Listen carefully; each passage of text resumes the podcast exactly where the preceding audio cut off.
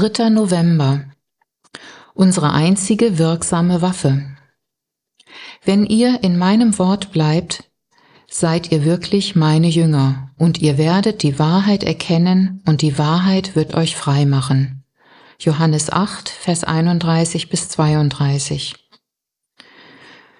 Für die Verführungen Satans sind wir anfälliger als für jeden anderen seiner Tricks. Warum? Weil wir es merken, wenn er uns versucht oder anklagt. Aber wenn er uns verführt, erkennen wir es nicht immer.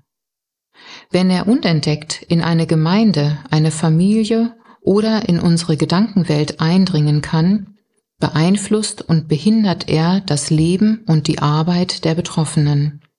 Traurigerweise macht er genau dies weltweit und täuscht so viele Menschen. Satans Verführung lässt sich nicht durch logische Argumente aufdecken. Das geschieht allein durch Gottes Offenbarung. Jesus sagt, wenn ihr in meinem Wort bleibt, seid ihr wirklich meine Jünger, und ihr werdet die Wahrheit erkennen, und die Wahrheit wird euch frei machen. Johannes 8, Vers 31 bis 32. Und Jesus betete, Mach sie durch die Wahrheit zu Menschen, die dir geweiht sind. Dein Wort ist die Wahrheit.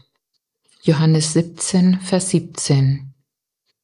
Beim Anziehen der Waffenrüstung Gottes ist es entscheidend, mit dem Gürtel der Wahrheit zu beginnen. Das Licht der Wahrheit ist die einzige wirksame Waffe gegen die Dunkelheit der Täuschung. Hier ist ein ermutigender Brief von einer jungen Frau, die einer Täuschung unterlag und darin gefangen war, bis Jesus Christus sie befreite, als wir zusammen die Schritte zur Freiheit in Christus durchgingen.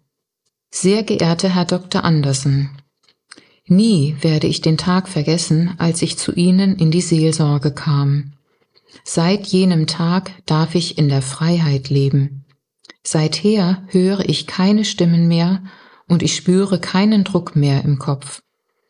Auch körperlich bin ich ganz entspannt.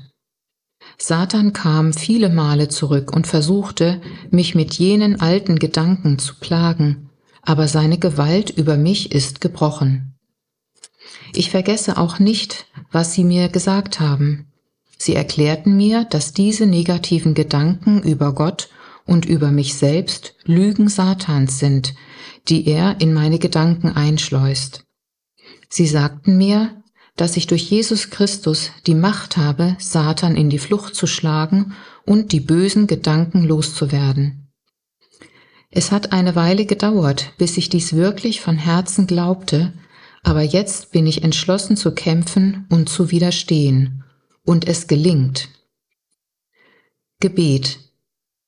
Herr, mein Ziel ist es, mich nicht auf meinen eigenen Verstand zu verlassen, sondern mein Vertrauen ganz auf das zu setzen, was du mir offenbarst.